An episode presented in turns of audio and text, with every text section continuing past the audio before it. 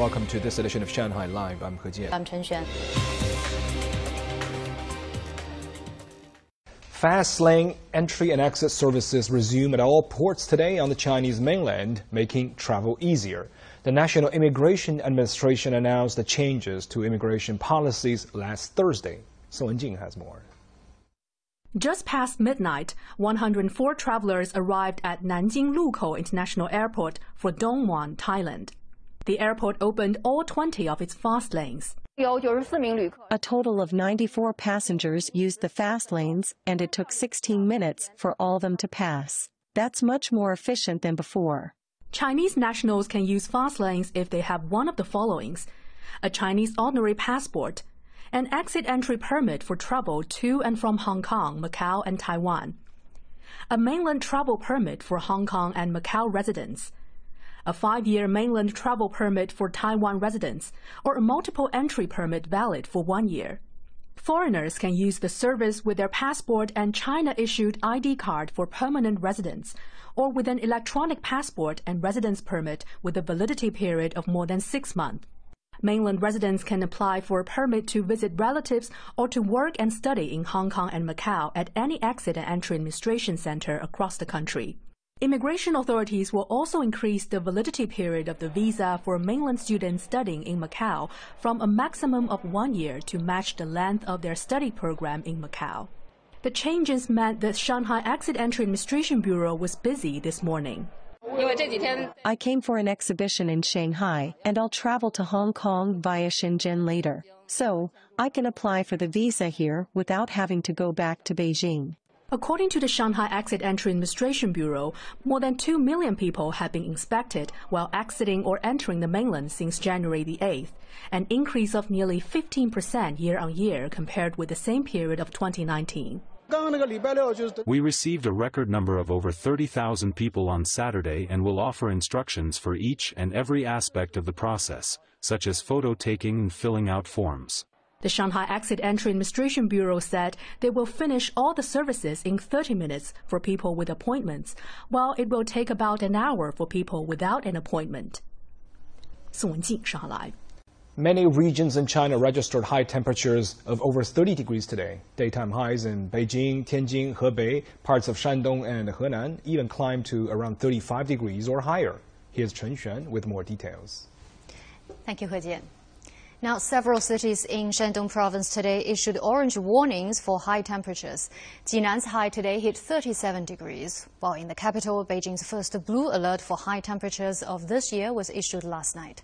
Temperatures peaked at 34.4 at 4 p.m. today, leading most people to spend as little time outdoors as possible. It's extremely hot today.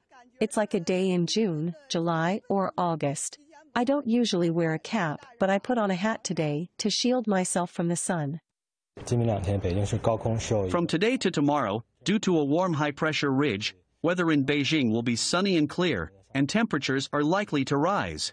Due to a warm overland air mass, temperatures are expected to exceed 35 degrees. Here in Shanghai, highs hit 34.5 degrees. The city's meteorological record shows that temperatures in excess of 30 degrees is rare for a day in May, but not impossible. The last occurrence of these kinds of temperatures this early in the year was in 2018.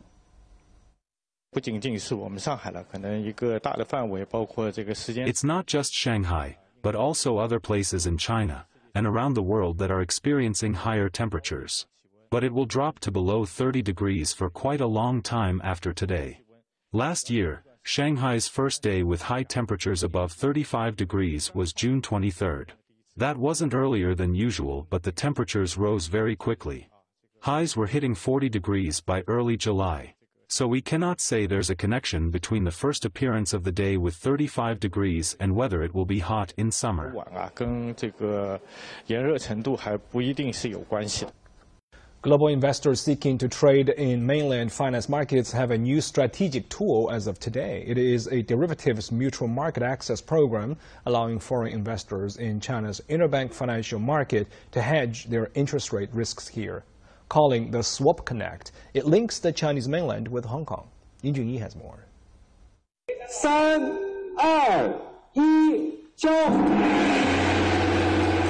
The Swap Connect program provides international investors with easier access to hedging protection for their 3.3 trillion yuan in Chinese bond holdings.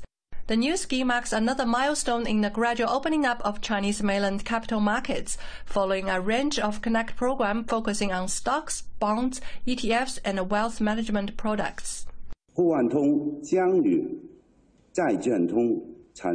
Together with the previous Bond Connect program, the Swap Connect will provide a convenient and secure channel for international investors to trade interest rate swap products in the mainland. This financial opening up is going to further encourage overseas investors to increase their participation in the mainland capital market. The new scheme will offer those investors with more investment and risk management tools. It will strengthen Hong Kong's role as an offshore yuan trading center and as a risk management center. 和国际风险管理中心的地位 so far, 20 financial institutions, including Bank of Communications, have received permission to be onshore dealers under the program.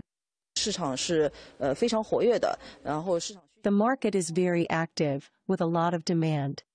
The vitality comes after overseas investors got a greater understanding of and growing participation in China's financial markets through the earlier Bond Connect program. To ensure the smooth running of the program, the central bank said it has been working with local authorities in Hong Kong to strengthen regulation and improve liaison and negotiation mechanisms. Ying Junyi Money Talks.